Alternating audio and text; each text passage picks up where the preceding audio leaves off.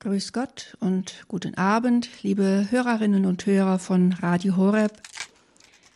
Sie hören heute Abend wieder die Quellgrundsendung Christliche Meditationen aus dem Kloster der Klarissenkapuzinerinnen von der ewigen Anbetung in Mainz. Wie immer sind am Mikrofon die beiden Schwestern Maria Theresia und Franziska Katharina. Es ist noch keine ganze Woche her, dass wir ein sehr schönes Fest gefeiert haben. Sie sicherlich auch, dort, wo Sie leben, wo Sie wohnen, dort, wo es gefeiert wurde, in welcher Form auch immer.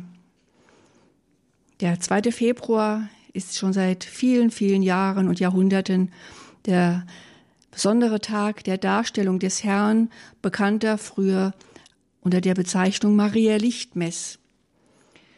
Was ich besonders schön finde, ist, dass es in der Ostkirche einen ganz schönen Ausdruck gibt für diesen Fest, nämlich ein Fest der Begegnung.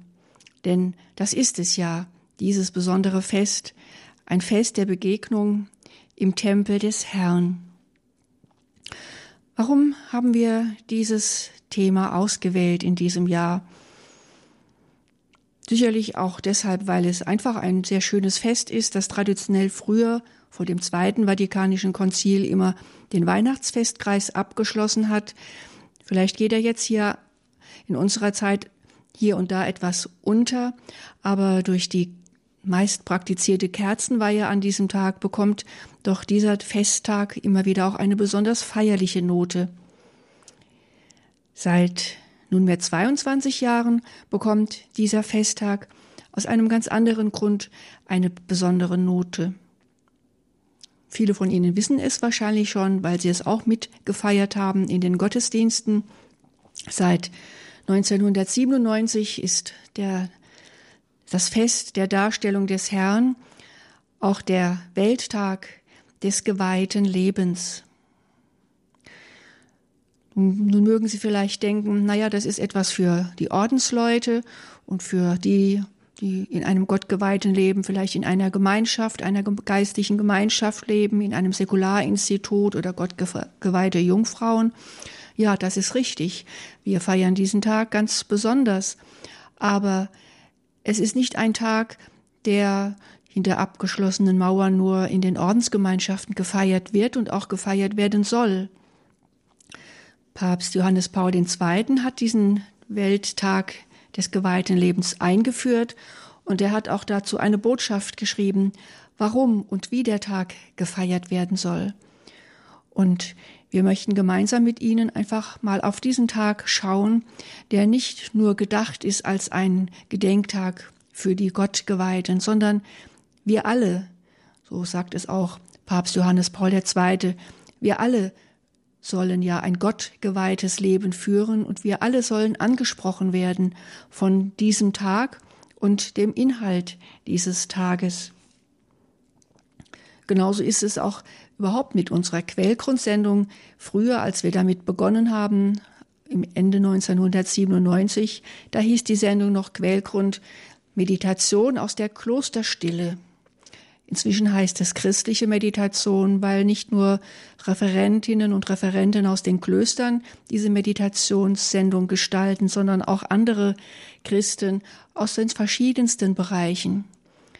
Aber wenn es aus dem Kloster ausgestrahlt wird, heißt es nicht, dass es nur für Klosterleute gedacht ist, sondern auch wenn wir unsere Quellgrundsendung machen, haben wir sie alle im Blick, egal ob in Klöstern lebend, in anderen Gemeinschaften lebend, allein lebend, in der Ehe lebend.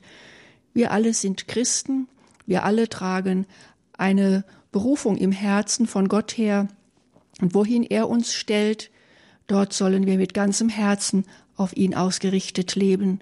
Und das eint uns alle miteinander, egal wo wir leben, in welchem Stand und in welcher Lebensform. So brauchen Sie jetzt nicht abzuschalten und meinen, naja, das wird jetzt eine Sendung für Ordensleute. Hören Sie gerne zu und lassen Sie sich anregen auch für Ihr eigenes Leben. Papst Johannes Paul II. schreibt in einer kurzen Botschaft zu diesem Tag, warum man diesen Tag feiern sollte.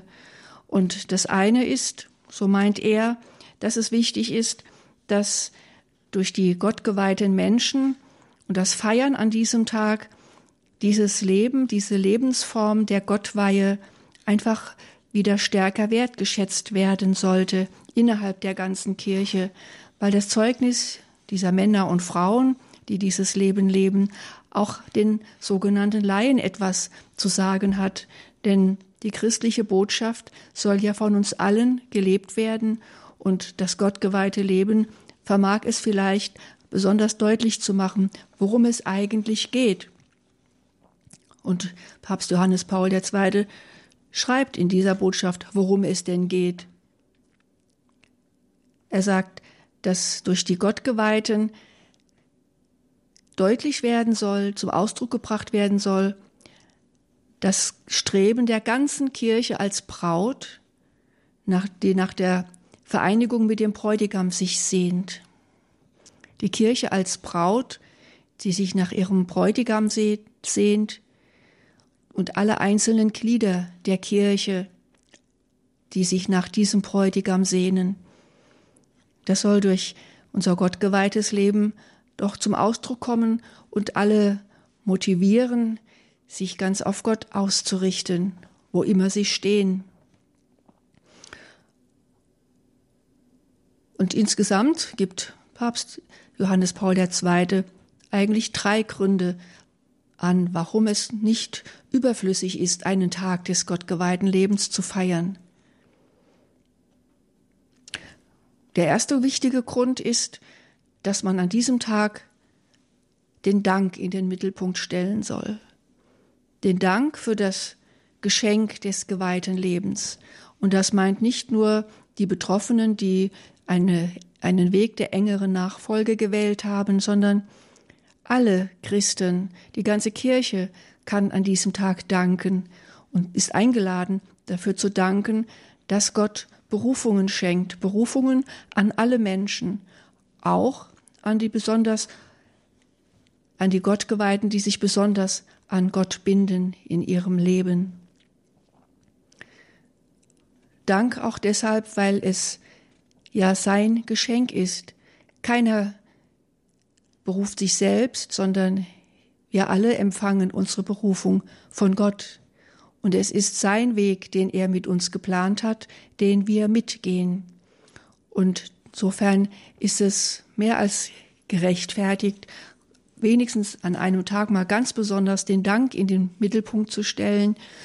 Sollte man natürlich nicht nur an diesem einen Tag tun, aber man kann letztendlich nicht genug danken. Und dieser Tag soll auch besonders ein Tag des Dankes sein. Und er, er Papst Johannes Paul II. zitiert die heilige Theresia von Avila, die mal gesagt hat, was wäre die Welt, wenn es die Ordensleute nicht gäbe? Über diese Frage lohnt es sich einmal nachzudenken. Was wäre, wenn alle Klöster morgen geschlossen wären, wenn es keine geistliche Gemeinschaft mehr gäbe, wenn es keine Gottgeweihten mehr gäbe, keine gottgeweihten Jungfrauen, keine Säkularinstitute? Wie sähe dann die Kirche aus? Die Kirche als Ganzes legt großen Wert darauf, dass es geistliche Zentren gibt, dass es Menschen gibt, die sich ganz auf Gott hin ausrichten und ihr Leben ganz in den Dienst Gottes stellen. Und vielleicht ist es dann gerade auch an diesem Tag eine besondere Gelegenheit, auch um Berufungen zu beten. Denn was wäre die Welt, wenn es keine Ordensleute mehr gäbe? Was wäre die Welt, wenn die Menschen, die berufen sind von Gott, dieser Berufung nicht folgen würden? Ja, und der zweite Grund klang schon eben an, den Papst Johannes Paul II. nennt, warum dieser Tag des gottgeweihten Lebens dem Fest der Darstellung des Herrn wichtig ist, nämlich, dass es wieder ins Bewusstsein geschoben wird, dass es Ordensleute gibt, auch in den Gemeinden, wo man keine Klöster angesiedelt hat, auch in den Gemeinden, wo man weit und breit keine Ordensfrau, kein Ordensmann sieht. Es ist wichtig, dass es wieder ins Bewusstsein kommt, dass es Klöster gibt, dass es gottgeweihtes Leben gibt und dass dieses Leben wieder ja mehr geschätzt wird. Warum? Weil gottgeweihte Menschen zeigen, wie es gehen kann, Jesus nachzufolgen, Jesus nachzuahmen. Und das soll ja schließlich jeder Getaufte. Insofern ist das gottgeweihte Leben auch ein Dienst an der Taufweihe aller Gläubigen.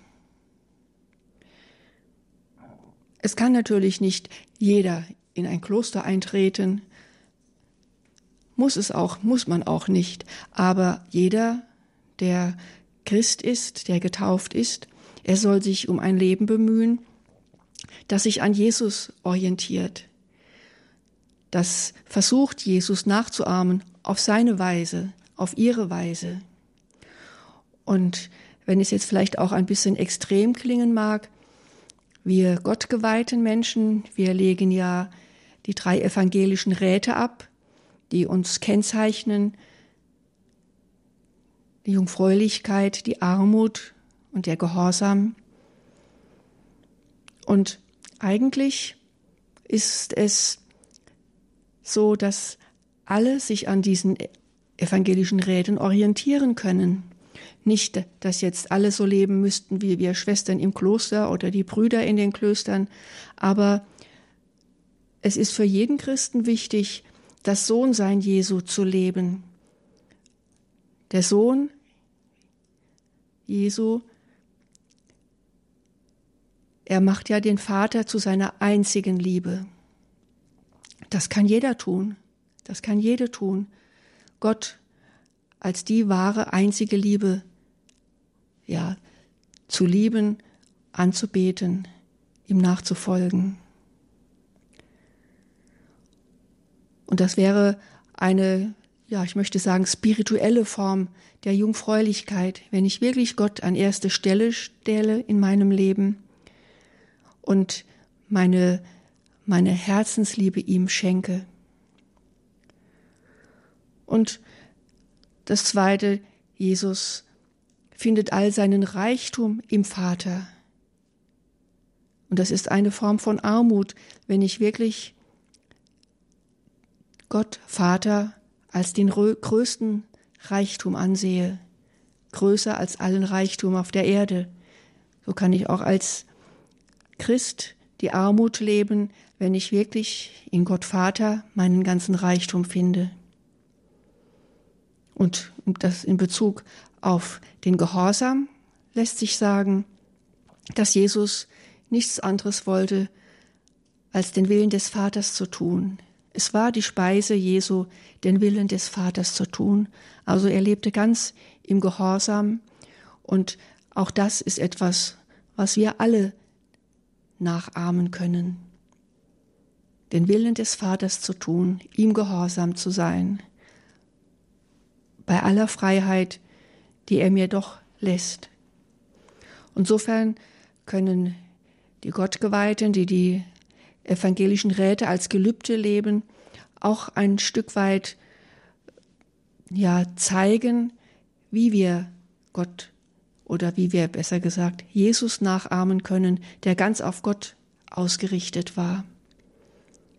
Das wäre der zweite Grund, diesen Tag zu feiern, um ja, das Ordensleben besser kennenzulernen und auch wertzuschätzen, um es auch im eigenen Leben, wo immer man auch stehen mag, ein Stück weit so weit möglich auch umzusetzen.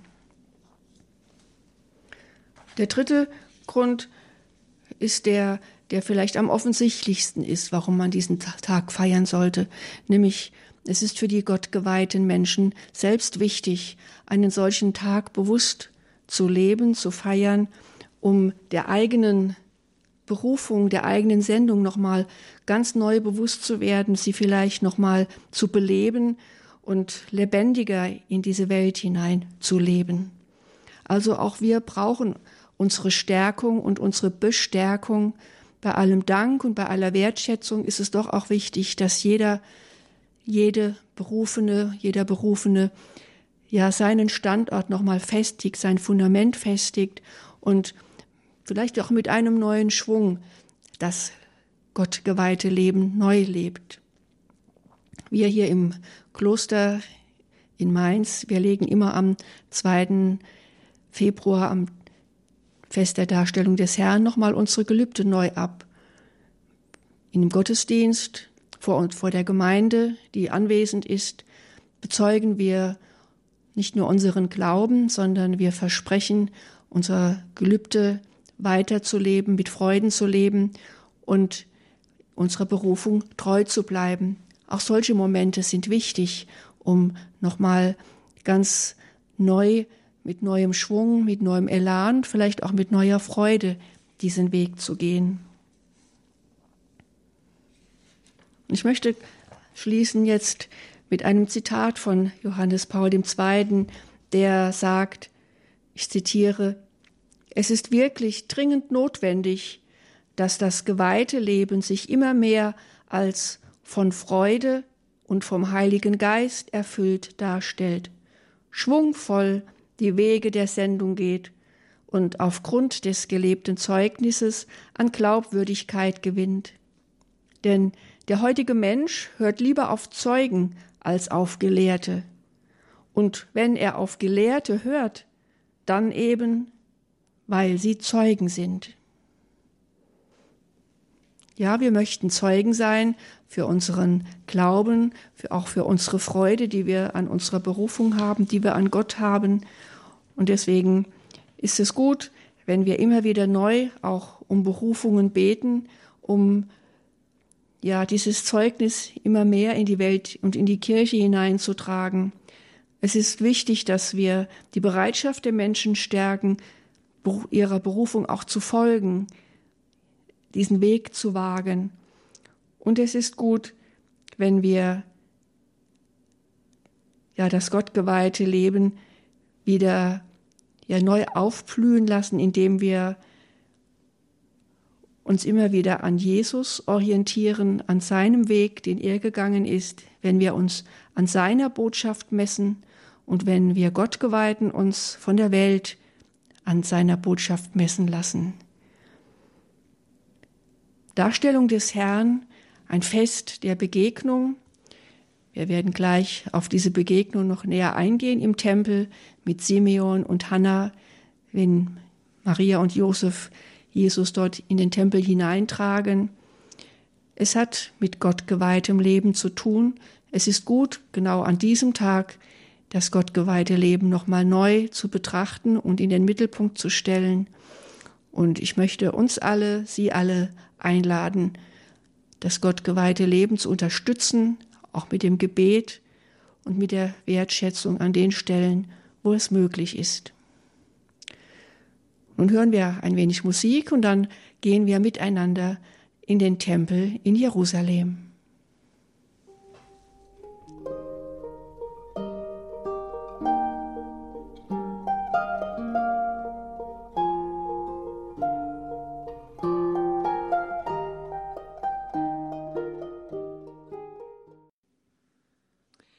Liebe Hörerinnen und Hörer, Sie hören die Quellgrundsendung aus dem Kloster der Klarissenkapuzinerinnen in Mainz. Schwester Maria Franziska hat Ihnen erzählt über das geweihte Leben, über den Tag der Darstellung des Herrn. Ich möchte nun gern auf das Evangelium schauen, das an diesem Tag gelesen wurde. Ich möchte einen Satz herausgreifen, der unbedingt zu diesem Tag des geweihten Lebens führt, nämlich es heißt da, Maria und Josef, sie brachten das Kind nach Jerusalem hinauf, um es dem Herrn zu weihen. Maria weiht ihr Kind dem Herrn, Jesus, der eigentlich Gott geweihte. Wie kann es anders sein? Er, der von Gott ausgeht, der zu uns kommt, im Auftrag des Vaters, im Namen des Vaters. Wie könnte es anders sein, als dass sein Leben von Anfang an dem Vater geweiht war?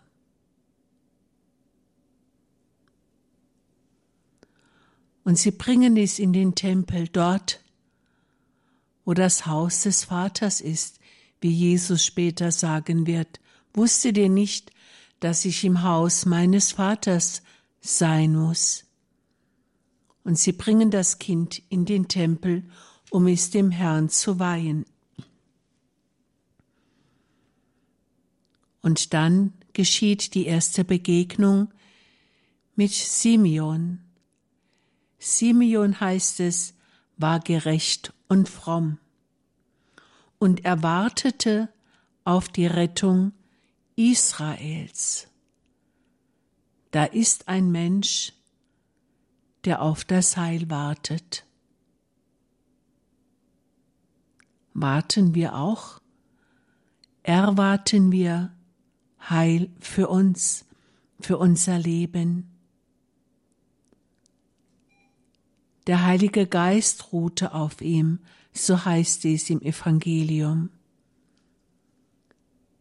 Der Heilige Geist ruht auf ihm. Auch von Jesus wird später gesagt, der Heilige Geist ruhte auf ihm bei seiner Taufe. Immer wieder werden wir daran erinnert, dass das eigentlich Wichtige ist, dass der Heilige Geist auf uns ruht, denn ohne den Geist sind wir geistlos. Ohne den Heiligen Geist sind wir fruchtlos. Aber mit dem Heiligen Geist sind wir geistreich. Wir haben die Weisheit, wir haben Erkenntnis. Wir haben die Gottesfurcht. Wir sind gerecht, so wie es von Simeon gesagt wird. Er war gerecht und fromm. Und an diesem Tag, als Maria und Josef das Kind in den Tempel brachten, da wurde auch Simeon vom Heiligen Geist geführt. Der Heilige Geist führte ihn in den Tempel, so heißt es.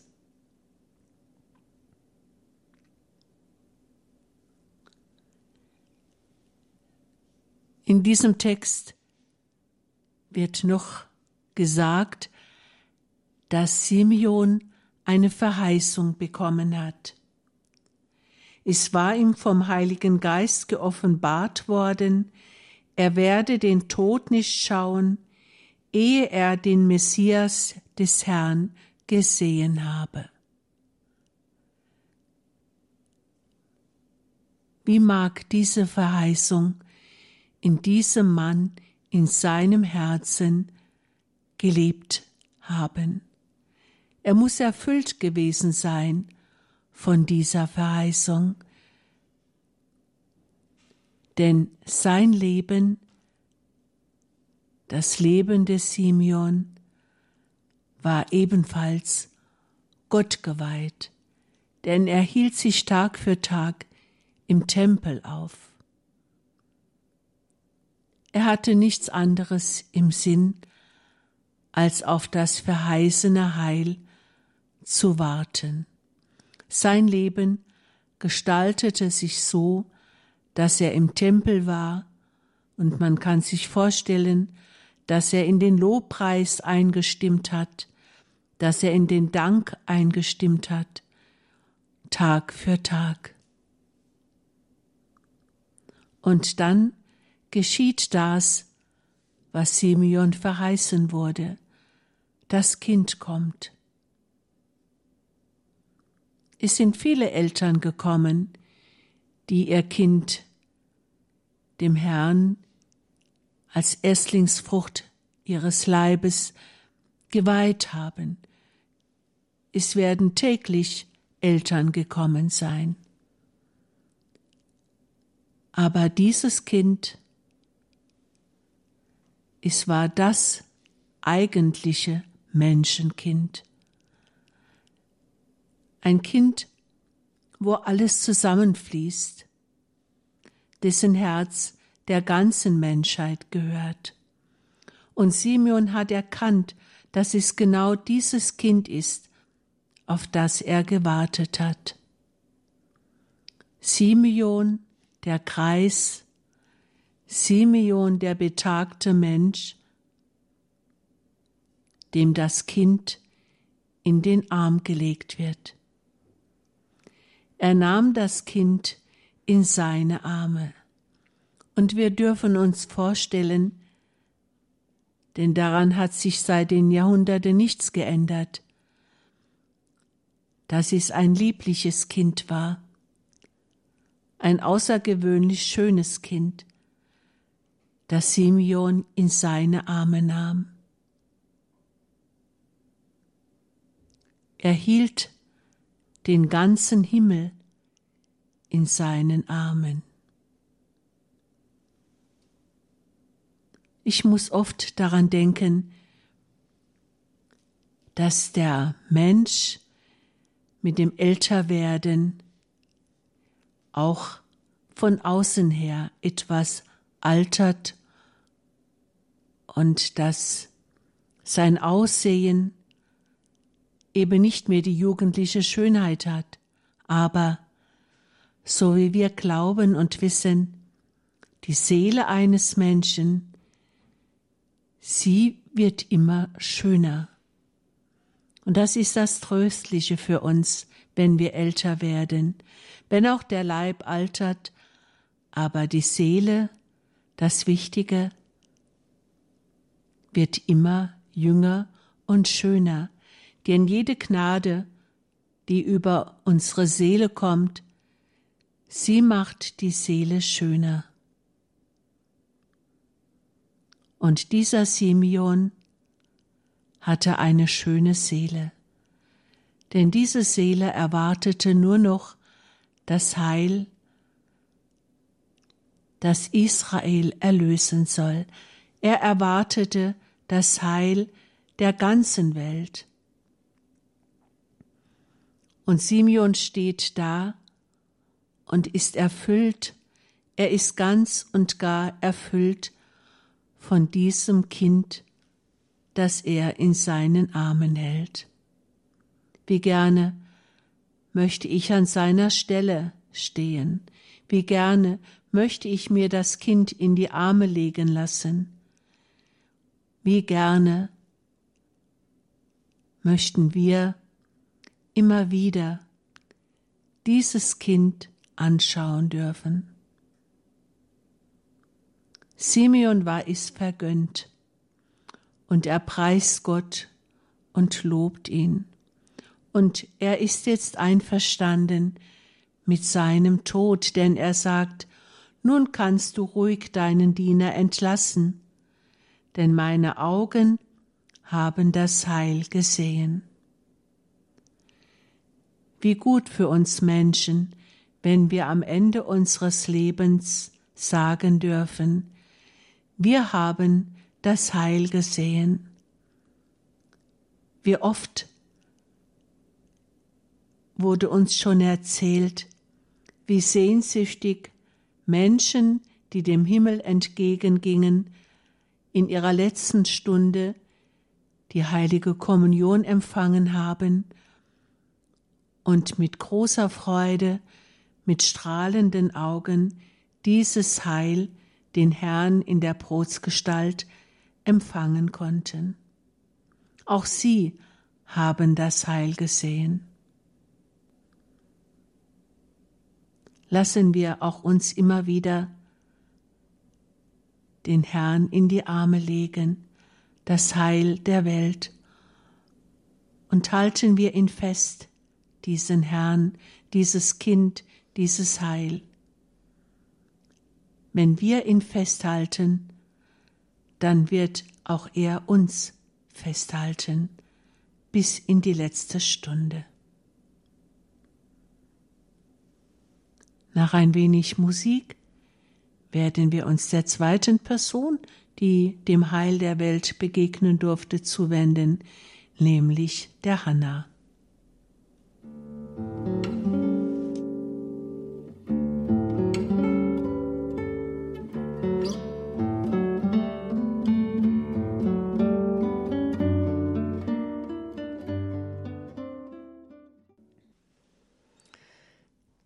Wir sind im Tempel in Jerusalem am Fest der Darstellung des Herrn.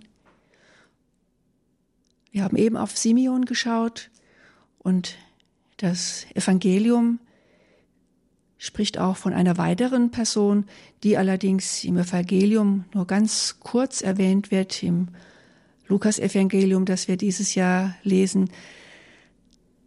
Da widmet Lukas ihr gerade mal drei Verse. Und doch haben diese drei Verse es ganz schön in sich. Sie sprechen nämlich von einer Prophetin von Hannah, einer Witwe von 84 Jahren, ja, die heute noch in aller Munde ist, wenn auch immer im Schatten von Simeon.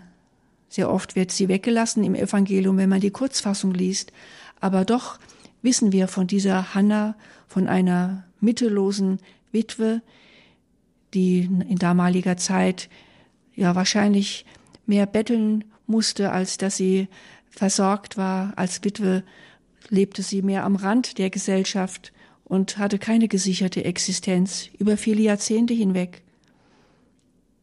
Ihr Lebensplan wurde durchkreuzt, und doch kann man feststellen, dass sie ihr Vertrauen auf Gott nicht verloren hat. Sie ist nicht verbittert und sie ist nicht verzagt, sondern es heißt hier, sie lebt Tag und Nacht im Tempel und verbringt ihr Leben mit Fasten und mit Beten. Und in diesem Moment, wo Jesus hereingetragen wird von seinen Eltern, ist sie zur Stelle. Sie spürt, was vor sich geht. Sie erkennt den, der in den Armen Marias liegt. Und ich kann es mir nicht anders vorstellen, dass nachdem Simon, Simeon Jesus in seinen Armen halten durfte, auch sie Jesus in ihren Armen halten durfte, dass sie nicht widerstehen konnte, ihn an ihr Herz zu drücken. Denn sie war, wie es hieß, eine Prophetin, also eine geisterfüllte Frau, und sie war keine verbitterte Frau. Sie hat ihr Leben ganz in den Dienst Gottes gestellt. Ja, man kann sagen, sie hat ihr Leben Gott geweiht. Sie lebte, wenn es heißt, sie lebt im Tempel, dann lebte sie eigentlich immer in der Gegenwart Gottes. Und ich glaube, das ist das, was wir von ihr lernen können, wo wir auch stehen, in welchem Stand wir auch leben. Wir sollten uns darum bemühen, in der Gegenwart Gottes zu leben. Wenn unsere Lebenspläne durchkreuzt werden, wenn wir Schicksalsschläge erleiden, wir sollen trotzdem in der Gegenwart Gottes bleiben, in seiner Nähe leben.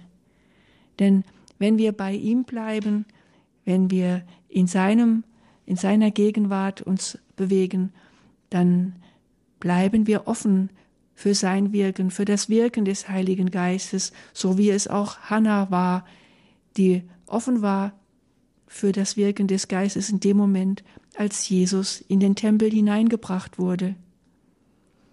Und ich denke dabei immer wieder an den Korintherbrief, wenn es heißt, wisst ihr nicht, dass ihr ein Tempel Gottes seid und dass Gottes Geist in euch wohnt? Wir müssen nicht ständig in den Tempel rennen. Hanna tat das. Wir Schwestern hier im Kloster, wir sind auch fünfeinhalb Stunden täglich in unserer Kapelle. Aber es kommt nicht darauf an, in der Kirche, im Tempel, in einer Kapelle zu sein. Es kommt darauf an, in der Gegenwart Gottes zu sein, der auch in uns ist. Denn wir sind auch Tempel Gottes.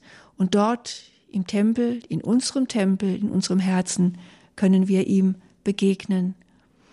Und das wird der Moment sein, wo wir ja geisterfüllt ihn erkennen. Wenn er in uns wirkt, können wir ihn erkennen und unser Leben an ihm orientieren und uns nach ihm ausrichten. Und noch eines fällt mir bei Hannah auf, das ich noch erwähnen möchte. Es heißt im Evangelium, dass sie zu allen gesprochen habe, die auf die Erlösung warten.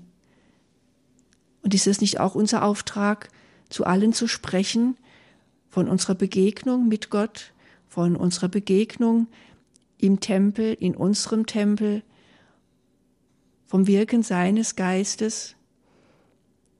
Wir können es nicht für uns selbst behalten.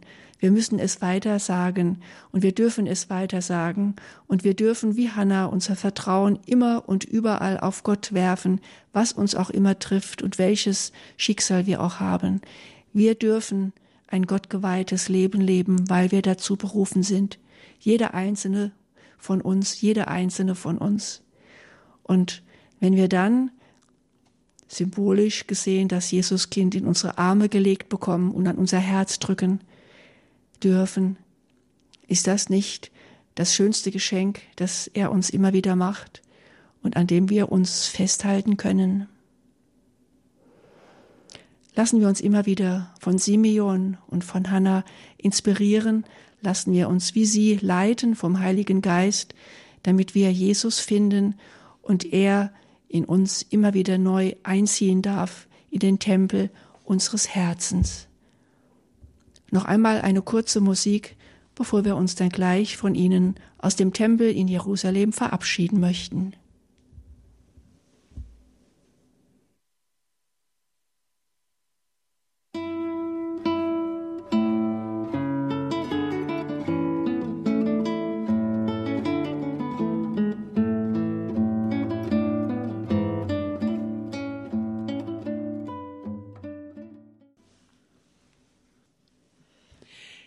Liebe Hörerinnen und Hörer, wir sind am Ende unserer Betrachtung angelangt.